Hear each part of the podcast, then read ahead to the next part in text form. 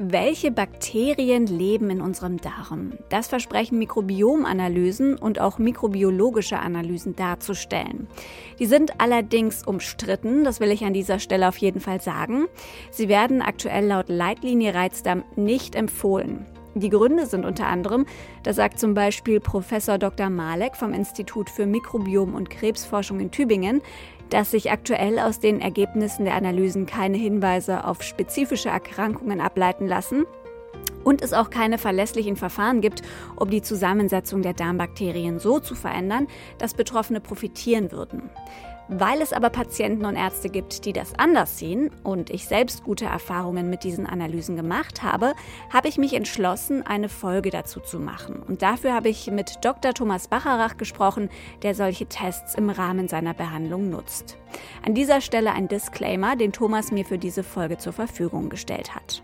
Die Nutzung der Inhalte erfolgt auf eigene Gefahr für den Benutzer und ist zur allgemeinen Information bestimmt.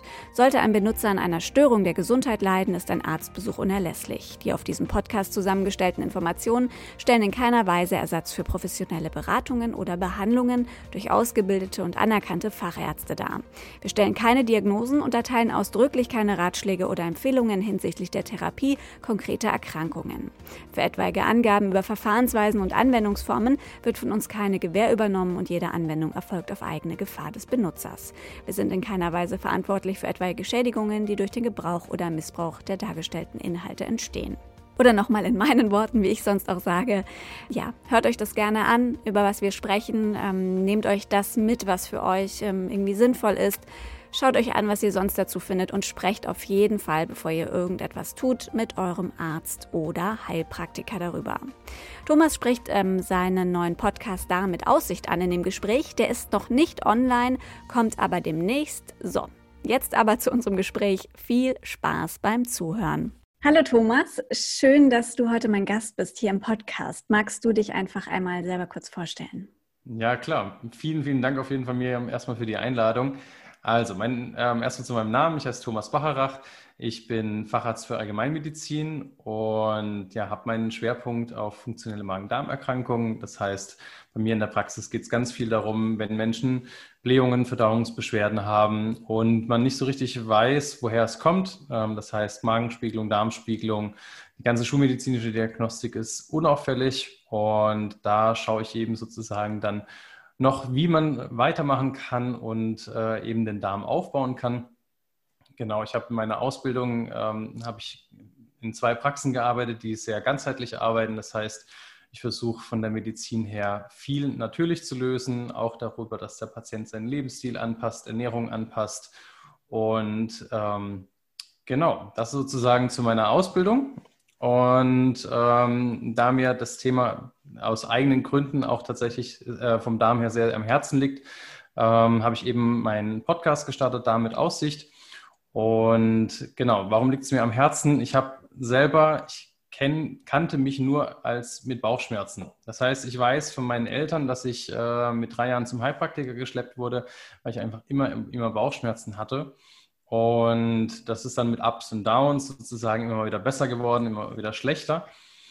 Und ich weiß, dass ich halt im Studium ähm, zum Beispiel habe ich immer ausschließlich mit einem gewärmten Kirschkernkissen geschlafen, weil ich einfach immer Bauchschmerzen hatte. Und in der Zeit war ich bei einer ähm, Ärztin, die über Darmaufbau, Nahrungsmittelunverträglichkeiten sich eben gut ausgekannt hat und habe dort ähm, meinen ersten strukturierten Darmaufbau gemacht. Das heißt, ich habe eine Stuhlprobe eingeschickt gehabt, habe eine Analyse meiner, ähm, meiner Bakterien bekommen und habe dementsprechend passende Präparate einnehmen äh, müssen oder dürfen und habe eben meine Ernährung auch in der Zeit umgestellt gehabt. Und ja, das Ganze hat mich ähm, so tiefgreifend auch positiv beeinflusst, dass ich in dem Bereich ähm, selber dann, als ich aus der Klinik raus war, angefangen habe zu ar arbeiten.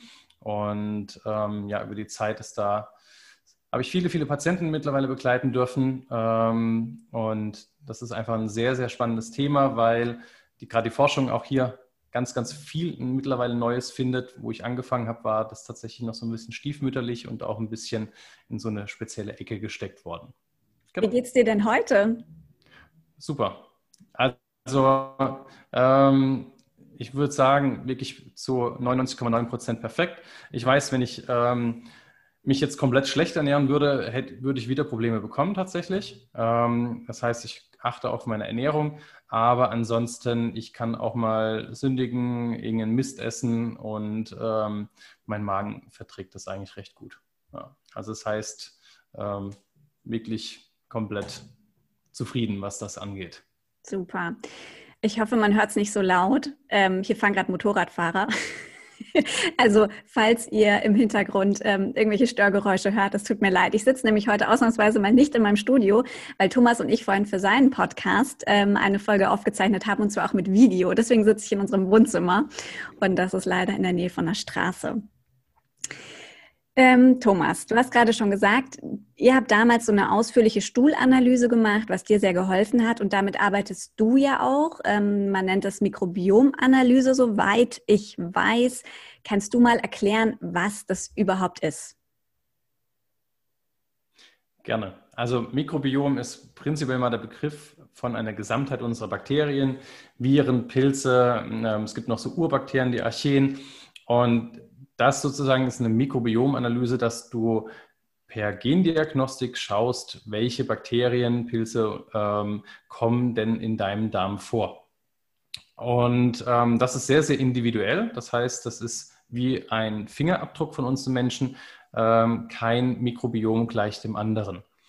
Das heißt zum Beispiel, wenn unsere Gene zwischen uns beiden wären zu 99,9 Prozent gleich, dann ist das bei unserem Mikrobiom so, dass nur 10% bis maximal 50% gleich werden. Also es ist sehr, sehr individuell und speziell. Ähm, tatsächlich, diese Mikrobiomanalyse verwende ich persönlich nicht. Ich mache eine mikrobiologische Analyse. Das heißt, ähm, dort wird, wird die Stuhlprobe genommen und angezüchtet. Das heißt, man guckt, und was wächst sozusagen anhand Bakterien äh, in dieser Stuhlprobe. Der Vorteil für mich ist einfach, ich weiß, welche lebenden Bakterien sind im Darm. Und bei den Mikrobiomanalysen kriege ich zwar eine sehr, sehr viel breitere Aufschlüsselung der Bakterien. Das heißt, ich habe ganz, ganz, ganz lange Listen an Bakterien, was alles im Darm vorkommt. Aber ich kann zum Beispiel auch nicht unterscheiden, lebt dieses Bakterium noch oder sind das einfach Zellreste? Weil die könnte ich ja auch letzten Endes nachweisen.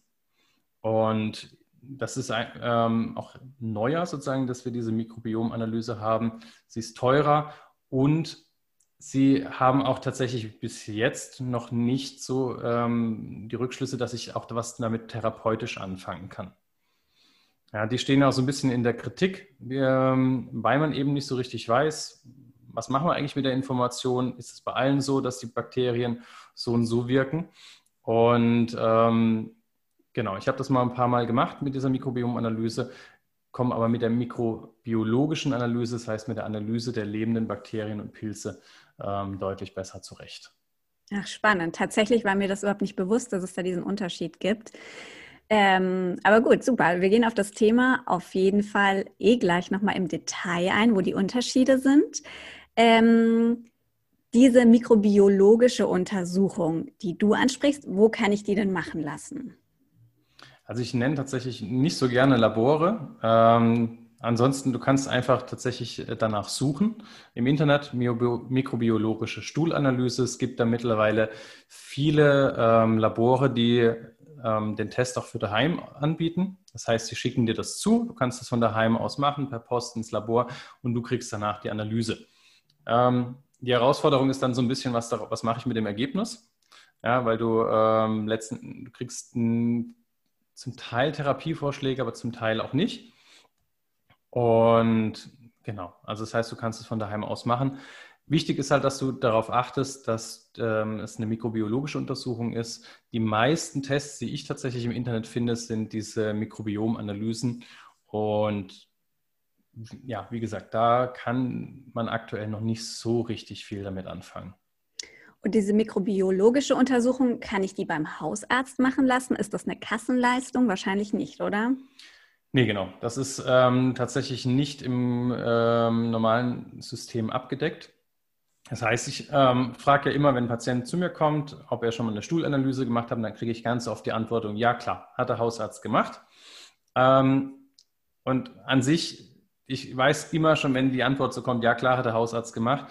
Äh, dann wurde eine Stuhlprobe analysiert, zum Beispiel auf Salmonellen, Norovirus, Campylobacter, Yersinien. Das sind so typische Krankheitserreger, die ähm, unterschiedliche Magen-Darm-Beschwerden machen können, insbesondere Durchfälle, blutige Durchfälle, irgendwas in die Richtung. Und diese Stuhlprobe, also diese mikrobiologische Stuhlprobe, wo wir ähm, einen ganzen Block an Bakterien bekommen, die, wenn sie zu viel sind, ungut sind und einen Block an Bakterien, die unseren Darm unterstützen. Das ist tatsächlich etwas, was man normalerweise nur bei einem spezialisierten Arzt findet. Nicht im Sinne von spezialisiert unbedingt, es muss ein Gastroenterologe sein oder ein spezieller Facharzt, sondern einfach der sich jemand, der sich mit diesem Thema auseinandergesetzt hat. Also vermutlich auch viele Ärzte, die einen ganzheitlichen Ansatz haben, schätze ich, machen sowas. Ja, genau. Ganzheitliche Ärzte, Heilpraktiker machen das auch ganz, ganz viel. Und genau. Von den privaten Kassen her ist es unterschiedlich. Teilweise wird es dort übernommen. Ähm, aber im gesetzlichen System ist es leider, leider nicht ähm, integriert. Jetzt hast du gerade auch schon diese ähm, Stuhlanalysen oder diese Proben, die man beim Hausarzt abgibt, angesprochen. Das heißt, wo genau ist da der Unterschied? Der Hausarzt guckt, was für pathogene Keime sind drinnen und ähm, bei der ähm, anderen Untersuchung wird tatsächlich geschaut, was ist da generell so drin? Oder kannst du da nochmal erklären, wo ist genau der Unterschied? Also genau, die normale Stuhlprobe äh, beim Hausarzt, nenne ich sie jetzt mal, ähm, die untersucht wirklich Krankheitserreger. Das heißt, ähm, Salmonellen ist ein, ein, allgemeines Beispiel. Das heißt, du hast irgendwas gegessen, was ähm, Salmonellen hatte und dann hast du Durchfälle. Das ist ein wichtiger Schritt sozusagen in der Diagnostik, der auch tatsächlich gemacht werden sollte. Das heißt, wenn ein Patient zu einem kommt und man noch nicht weiß, äh, was los ist, sollte man einmal ausschließen, dass diese Keime da sind. Auch wenn man zum Beispiel vermutet, dass es eine chronisch entzündliche Darmerkrankung ist, wie Morbus Crohn oder Colitis ulcerosa, ähm, sind gerade wichtig Campylobacter oder Yersinien, weil die ähnliche Beschwerden machen können, aber natürlich eine komplett andere Therapie äh, nach sich ziehen würden. Und diese andere Analyse ist so gedacht, dass es tatsächlich ähm, Bakterien, die immer in unserem Darm vorkommen, analysiert. Und da gibt es halt welche, die eher zuträglich sind, das heißt, die Stoffe produzieren, die den Darm pflegen, die ähm, uns für Krankheitserregern schützen. Und ähm, wir haben äh, Bakterien, die sozusagen, wenn sie zu viel werden, ähm, eher für Fäulnisprozesse im Darm sorgen oder Giftstoffe bilden, ähm, die unser Körper dann letzten Endes auch wieder entgiften muss. Okay, und wann würdest du jetzt sagen oder wann wendest du so eine mikrobiologische Untersuchung an? Also generell, wenn jemand jetzt kommt und hat Verdauungsbeschwerden im Sinne von ähm, immer wieder Blähungen, die wirklich störend sind, immer wieder Durchfälle oder Verstopfung oder auch Sachen im Wechsel, Völlegefühl, ähm, prinzipiell auch bis hin zum Sodbrennen. Und was da einfach wirklich wichtig ist, ist, dass man aber ähm, wirklich schaut, sozusagen, gibt es eine schulmedizinische Ursache, wie zum Beispiel Magenschleimhautentzündung, ähm, chronisch entzündliche Darmerkrankung oder eben so ein pathologischer Erreger wie Salmonellen. Das heißt, man muss erstmal wirklich die Sachen ausschließen, die jemanden wirklich bedrohen können. Ähm, da gibt es ein paar Warnsymptome, zum Beispiel, wenn jetzt jemand äh, Fieber hat zu den Beschwerden, wenn jemand Blut oder Schleim im Stuhl hat oder Gewichtsverlust ähm, oder wenn es einfach auch schon ähm, länger als drei Monate geht, ist auch immer so was, wo man einfach vorsichtiger sein muss und wo man auf jeden Fall erstmal ähm, diese wichtigen Schritte abklappern muss. Wenn wir das jetzt alles haben um, und wir wissen, okay, der Patient hat die Beschwerden, aber wir haben da keine Erklärung gefunden. Dann kann man weiter schauen und eben gucken, ähm, gibt es so eine sogenannte Dysbiose, das heißt eine Fehlbesiedlung im Dickdarm, das heißt ein Ungleichgewicht unserer Bakterien dort. Ja. Seit wann äh, arbeitest du damit denn schon? Also ähm, für mich selber, ich habe im Studium damit angefangen, das heißt, dann habe ich angefangen zu studieren, ungefähr, also ich habe, ähm, würde ich mal sagen, ab 2008, 2009 kam ich in Berührung damit und ich war dann ab 2016 in der Hausarztpraxis und habe das dort schon angefangen, regelmäßig ähm, zu machen und habe mich da in dem Thema sozusagen eingearbeitet. Und wie sind seitdem so deine persönlichen äh, Erfahrungen damit, mit der Testung, aber dann eben auch mit quasi einer entsprechenden Behandlung aufgrund der Ergebnisse? Würdest du sagen, das funktioniert immer, das funktioniert in den meisten Fällen? Also funktioniert immer, gibt es in der Medizin, glaube ich, nie. Ähm, das heißt, das ist auch so ein Grundsatz, egal wer dir was sagt, wenn er sagt, ich kann alles damit heilen oder es funktioniert immer, lass die Finger davon. Ähm, das heißt, nein, es funktioniert nicht immer, aber tatsächlich würde ich sagen, dass ähm, 80, also es ist ein gefühlter Wert, ja, dass ähm, 80, 90 Prozent der Patienten tatsächlich eine Verbesserung bis hin zu Symptomfreiheit in meiner Erfahrung erreicht haben. Genau, was genau dann letztlich ähm, man macht äh, aufgrund dieser Ergebnisse, da sprechen wir gleich nochmal drüber. Aber jetzt, du hattest das vorhin auch schon mal angesprochen. Mikrobiomanalysen werden ja sehr kritisch gesehen. Ähm, was ist mit diesen mikrobiologischen Untersuchungen? Stehen die auch so sehr in der Kritik? Weil bei den Mikrobiomanalysen ist es ja tatsächlich auch so, dass in der Leitlinie, Leitlinie zum Reizdarmsyndrom davon abgeraten wird, die durchzuführen. Weißt du, wie das bei den mikrobiologischen Untersuchungen ist? Wird kein Unterschied gemacht. Okay. Also die stehen genauso in der Kritik, ähm, weil man sagt, okay, ähm, dieses Mikrobiom ist einfach Schwankungen unterworfen, je nachdem, was du gegessen hast, ob du reist, welche Medikamente du nimmst. Ähm, dann ist halt auch die Hauptkritik sozusagen, wir wissen nicht, was wir mit der Information machen. Vor allem wissen wir auch nicht 100 Prozent, was braucht jeder Mensch. Ja? Weil wenn man sich vorstellt, dass unser Mikrobiom so individuell ist, wie jetzt am Anfang gesagt, dann ist es natürlich auch schwierig zu sagen, ähm, dieses eine Präparat hilft immer in dem Fall. Also das heißt, das ist ähm, von, von der Wissenschaft her an sich nicht akzeptiert. Aber es ist trotzdem so, also zu dem Zeitpunkt, wo ich das selber bei mir habe machen lassen, war dieses ganze Thema wirklich komplett in der naturheilkundlichen Hokuspokus-Kiste.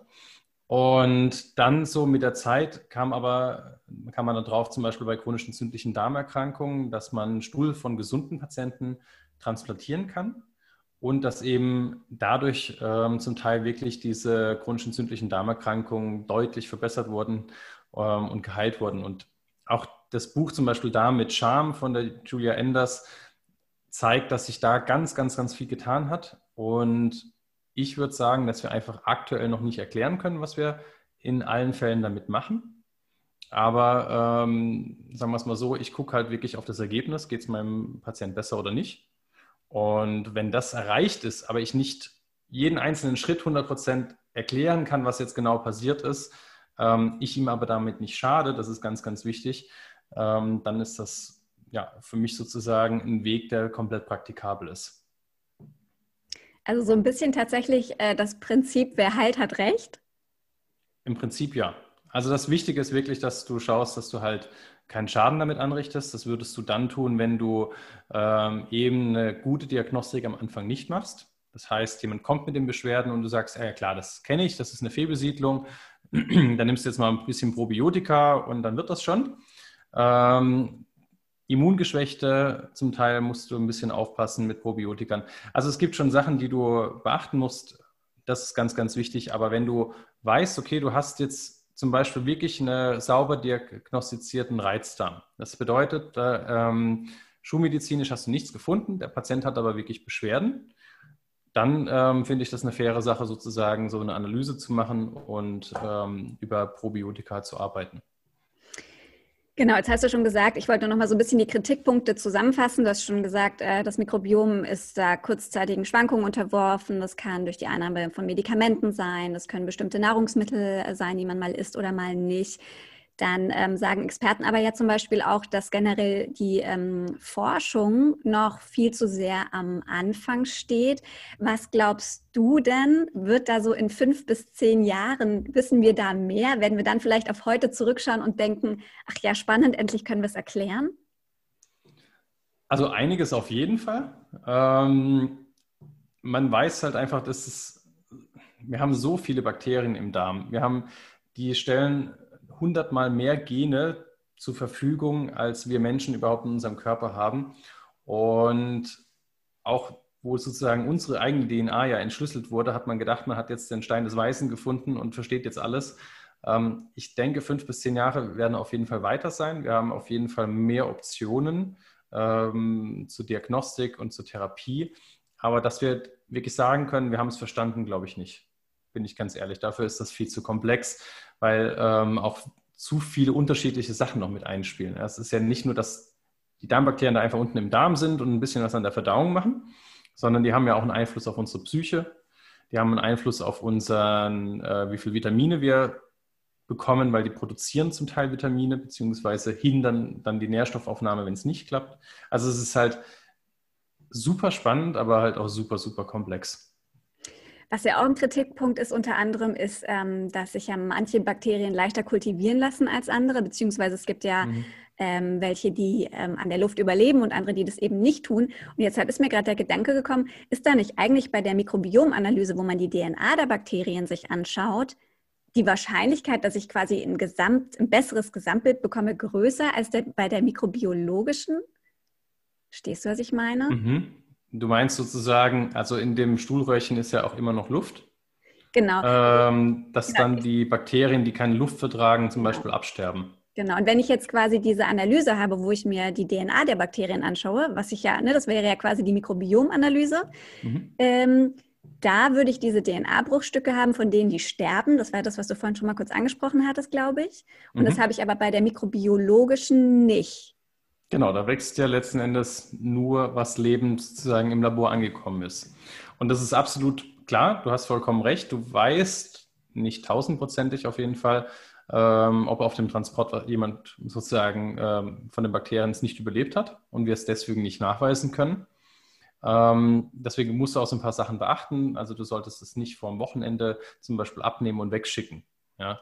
Das heißt, du solltest es normalerweise von Montag bis Donnerstag machen, dass du auf jeden Fall möglichst kurze Verweildauer hast.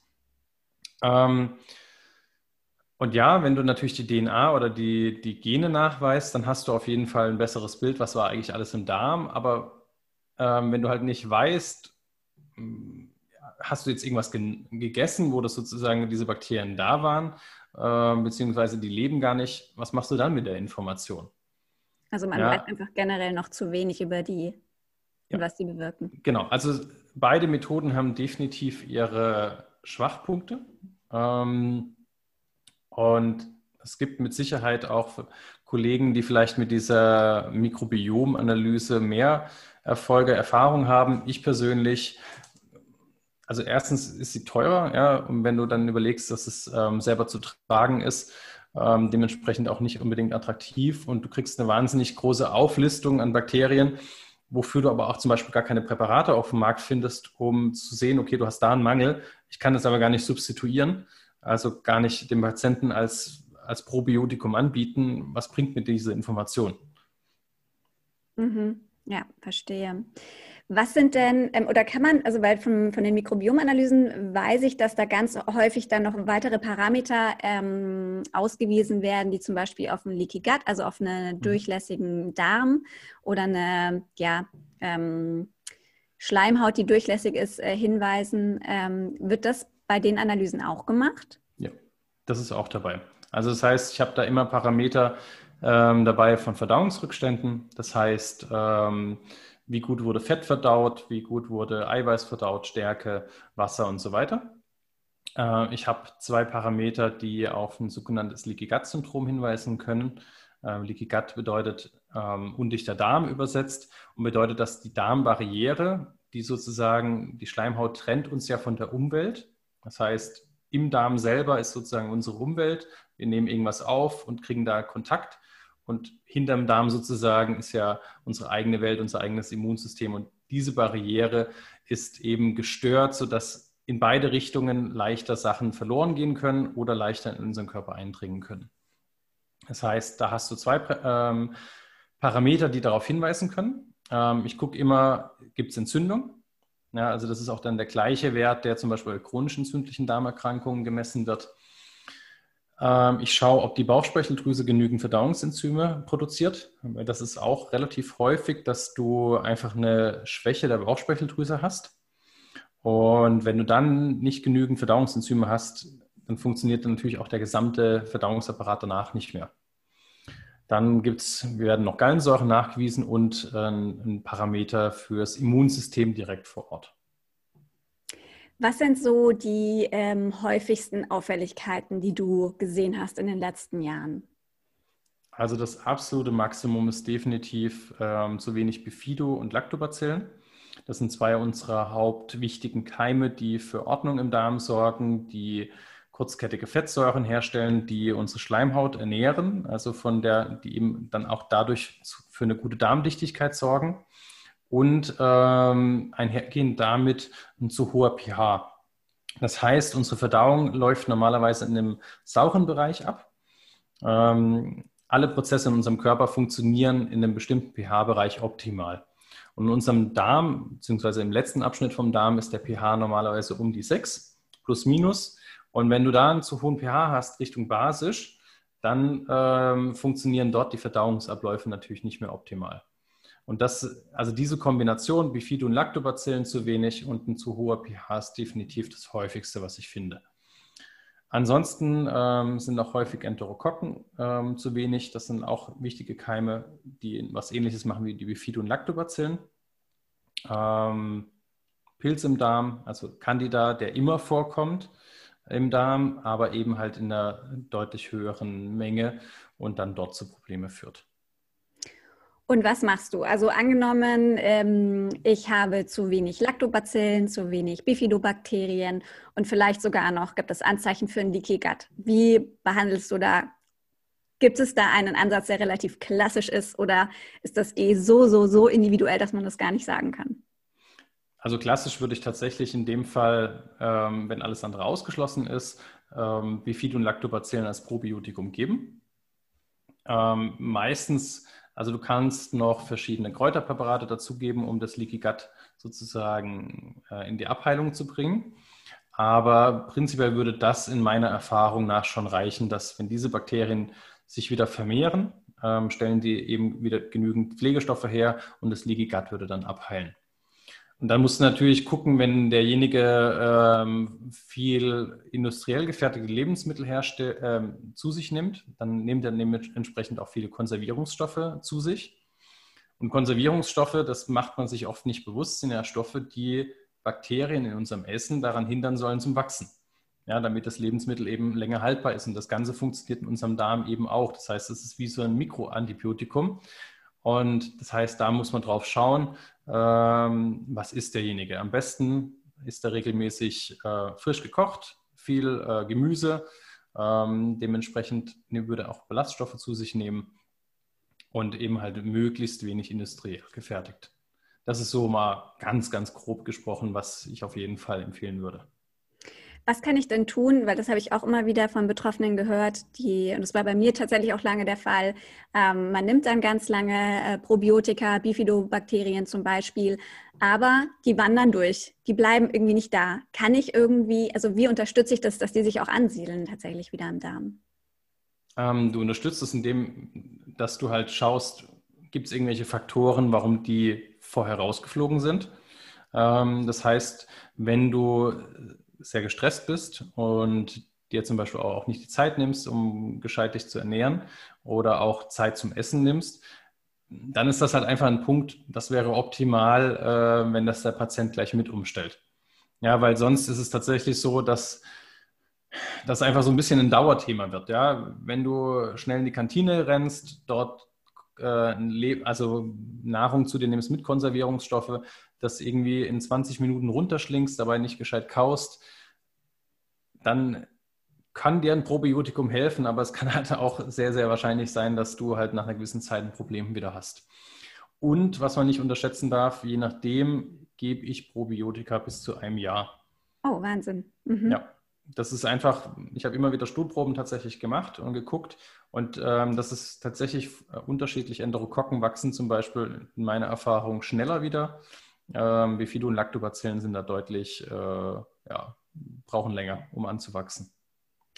Ich habe äh, letztens ein Interview geführt mit einer ähm, Biochemikerin und die sagt zum Beispiel, dass man auffüllen, so wie wir uns das jetzt vorstellen, wie wir es gerade besprochen haben, dass das so ihrer Meinung nach oder ihren Erkenntnissen nach nicht funktioniert, sondern dass ich vielmehr gucken muss, ähm, was für Beschwerden sind da und was für Probiotika gibt es, die in Studien eben gezeigt haben, dass sie bei diesen Beschwerden Linderung bringen können. Was zeigt denn da so deine Erfahrung? Also funktioniert das mit diesem Auffüllen? Meiner Erfahrung nach, wenn du es lang genug machst, ja. Mhm. Also ist da tatsächlich die Dauer einfach für dich so ein Punkt? Also wir haben am Anfang, habe ich dann teilweise nach äh, zwei, drei Monaten noch mal eine Stuhlanalyse gemacht und da hast du halt einfach entsprechend hohen Patientenanteil, wo sozusagen noch nicht dieses Mikrobiom tatsächlich verändert wurde. Aber das sind Erfahrungswerte. Ja. Also das, worüber wir jetzt gerade reden, ist das, was ich in der täglichen Praxis erlebe. Das ist nicht studienbasierend. Ja. Mittlerweile gibt es immer mehr Präparate, wo dann teilweise ein Bakterium drin ist, was dann gegen Reizdarm helfen soll, ähm, was definitiv ja auch in Studien so nachgewiesen wurde. Das ist halt, da sind wir halt in dem Punkt, da sind die Studien noch nicht weit genug. Äh, auf der anderen Seite sagt man, die äh, Diversität eines Mikrobioms soll besonders groß sein. Das heißt, möglichst viele unterschiedliche Bakterien und dann gibst du aber nur ein äh, Bakterium. Also ich habe, das ist aber auch meine Erfahrung, einfach mit Probiotikern, die eine deutlich breitere Bandbreite haben, gute Erfahrungen gemacht und äh, setzt es eigentlich auch so ein. Eine Frage, weil das hat, also das ist mir jetzt gerade in den Kopf gekommen, weil ich da auch immer wieder Diskussionen drüber höre und lese wie nehme ich ein Probiotikum? Ganz oft steht drauf vor dem Essen. In den mhm. USA steht auf ganz vielen Produkten zum Essen. Äh, ich habe mal mhm. gehört, dass der pH-Wert im Magen einen großen Unterschied macht. Weißt du darüber was? Ist ganz unterschiedlich. Ähm, also letzten Endes gibt ja auch äh, Probiotika, die in der magenresistenten Kapsel ähm, gegeben werden. Ich muss ehrlich sagen, ich halte es teilweise einfach pragmatisch, weil wenn ich ähm, also je nachdem, wenn jetzt noch mehr Sachen sozusagen in der Stuhlprobe ähm, auffällig waren, dann haben meine Patienten schon echt eine ganze Bandbreite, die sie nehmen müssen, vor dem Essen, nach dem Essen. Und da bin ich einfach froh, wenn die Sachen regelmäßig genommen wird. Also meiner Erfahrung nach ist diese regelmäßige Einnahme das, worauf es ankommt. Und ob du es jetzt vor dem Essen oder zum Essen genommen hast, ähm, es kommt in der Regel schon meistens was an. Und ähm, gibt es da was, was besser ist? Du hast schon gesagt, es gibt diese magensaftresistenten Kapseln, es gibt diese Pulver aber zum Beispiel zum Anrühren. Mhm. Kann man sagen, das eine ist sinnvoller als das andere? Nee, kann man nicht sagen. Mhm. Funktioniert, funktioniert beides. Mhm. Also das ist ähm, zu, bei dem Anrühren ist es wieder so ein bisschen Praktikabilitätsfaktor. Das heißt, du ähm, musst es anrühren, du musst es meistens dann zwei bis zehn Minuten stehen lassen äh, und dann kannst du es erst trinken. Und das ist mir einfach auch wichtig. Ich versuche es wirklich realistisch zu halten. Wenn ich einen Patienten habe und sage, bitte stell deine Ernährung um, nimm dir Zeit zum Essen, nimm dir Zeit zum Kauen, äh, schlaf mehr, ähm, das ist unrealistisch. Ja? Und dementsprechend gucke ich, dass die Therapie möglichst auch einigermaßen integrierbar ist. Ja. Aber geht beides. Manche können ja zum Beispiel keine Kapsel schlucken, dann ist das mhm. mit dem äh, Auflösen auch eine wunderbare äh, eine Sache. Ich springe noch mal zu dem Punkt äh, Leaky Gut. Wie ist da so deine Erfahrung? Betrifft das auch viele Menschen mit Darmproblemen? Auf jeden Fall, ja. Also nicht so viele, wie ich jetzt finden würde, dass Bifid- und Lactobacillen äh, wirklich mhm. fehlen. Aber ich würde sagen, so 30 Prozent der Analysen kommen mit einem Leaky Gut zurück. Und das Problem ist so ein bisschen daran, hast, ähm, dann stimmt ja sozusagen die Barriere nicht. Und wenn du irgendwas isst, dann kommt, ähm, angenommen, du isst eine Tomate, dann kommt ein zu großes Stück, an Anführungsstrichen, Tomate mit deinem Immunsystem in Kontakt und das Immunsystem denkt, hoppla, was ist da jetzt auf einmal los? Und äh, versucht sich dagegen zu wehren und so können Unverträglichkeiten eben entstehen. Und ähm, das macht dann wiederum noch zusätzlich Probleme. Das heißt, irgendjemand hatte dann äh, erst mit dem Darm Probleme, Mikrobiom-Probleme, Barriere gestört, Nahrungsmittelunverträglichkeiten und das wird dann über die Zeit, wenn es nicht behandelt wird, immer mehr, immer mehr, immer weniger kann gegessen werden oder wird nicht vertragen.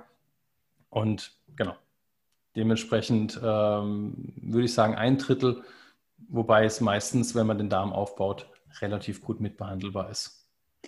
Hast du da Erfahrungswerte, ob die Nahrungsmittelunverträglichkeiten, die dadurch entstehen, dann, also wie gut verschwinden die wieder? Weil tatsächlich, bei mir ist es zum Beispiel so, ich habe in meiner ähm, SIBO-Zeit wahnsinnig viel Nussmus gegessen, um so ein bisschen zur Energie und so zu kommen. Um, und ich vertrage Nüsse bis heute tatsächlich nicht mehr. Also ich habe dann irgendwann totale Hautausschläge von Nüssen bekommen und habe den Verdacht, dass das mit einem Leaky Gut, mit meinem Leaky Gut, was ich auch hatte, ähm, zusammenhängt. Werde ich das irgendwann wieder los? Werde ich irgendwann wieder Nüsse essen können?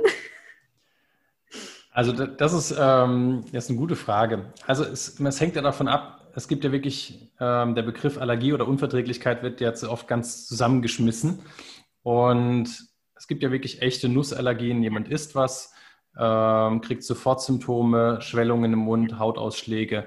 Ähm, und das ist eine Form der Allergie, die kriegst du nicht los. Ja, und da solltest du, wenn du sowas hast, definitiv 100 Prozent auch dieses Lebensmittel meiden. Ähm, und dann gibt es umgangssprachlich das, was man als Unverträglichkeiten nennt. Die diagnostiziert man in der Regel anders, äh, auch über einen Antikörpertest, über einen IgG-Antikörpertest. Ähm, auch der ist umstritten, weil eben die Experten sagen, wenn du jetzt zum Beispiel viel Nussmus isst, dann ist es klar, dass dein Körper dagegen äh, eben Antikörper bildet. Ähm, auch da geht es für mich wieder nach der Praktikabilität. Wenn der Patient den Test macht, es geht ihm besser, wenn er die Lebensmittel meidet, ist das für mich fein. Und da ist meine Erfahrung tatsächlich, also bei mir war es so, ich ähm, habe kein Weizen vertragen, keine Milch vertragen, keine Eier ähm, in diesen Tests und auch von meinem Empfinden her und ich kann alles mittlerweile essen. Mhm. Wenn ich jetzt aber jeden Tag Weizen essen würde, das wird für mich nicht gehen. Mhm. Ja, das, das würde ich dann wirklich nach einer gewissen Zeit einfach wieder merken. Also insofern, das ist auch meine Erfahrung mit den meisten meiner Patienten, diese Nahrungsmittelunverträglichkeiten, also nicht die echten Allergien, werden besser, sodass du auch eine gewisse Menge wieder tolerieren und vertragen kannst. Ich zähle auf dich. dass ich eines Tages wieder was von meinem Nussmus essen kann. Nicht in Unmengen, aber ich werde es eines Tages wieder probieren. genau. Okay. Weißt du denn, ähm, dazu habe ich nämlich tatsächlich noch gar keine Informationen gefunden, so ähm, was die Fachgesellschaften zu diesen Werten bezüglich Leaky Gut und zu dem Thema generell sagen? Ähm, ist sozusagen nicht existent. Also wird, kommt immer mehr tatsächlich, dass diese Darmbarriere gestört ist. Ähm, aber soweit ich weiß, ist das bei den ganzen gastroenterologischen Fachgesellschaften noch kein Thema. Gut, habe ich denn, also ich habe noch zwei ähm, Fragen von ähm, Followern. Ich hatte auf Instagram nämlich gefragt, ob es Fragen gibt vorab zu dem Interview. Und ähm, genau, wollte ich aber einfach jetzt gerade an der Stelle fragen, gibt es zu dem ganzen Thema noch etwas, was ich nicht gefragt habe, was du noch loswerden möchtest? Nee, eigentlich äh, tatsächlich, glaube ich, haben wir ein ganz gutes, breites Bild schon ähm, gehabt. Okay, dann kommen jetzt noch die zwei recht spezifischen Fragen, aber auf jeden Fall interessant auch. Das eine ist die Frage nach der Fehlerquote bei Untersuchungen. Ähm, und zwar zum Beispiel, wenn es darum geht, ähm, welche Stelle entnimmt man da? Also kann es sein, dass ich einfach die falsche Stelle entnehme? Und auf der anderen Seite eben auch das Thema äh, Luft beim Transport, wenn da Luft drankommt. Das hatten wir gerade schon mal kurz angerissen. Gibt es da Dinge, die man irgendwie ja, im Ergebnis beachten muss?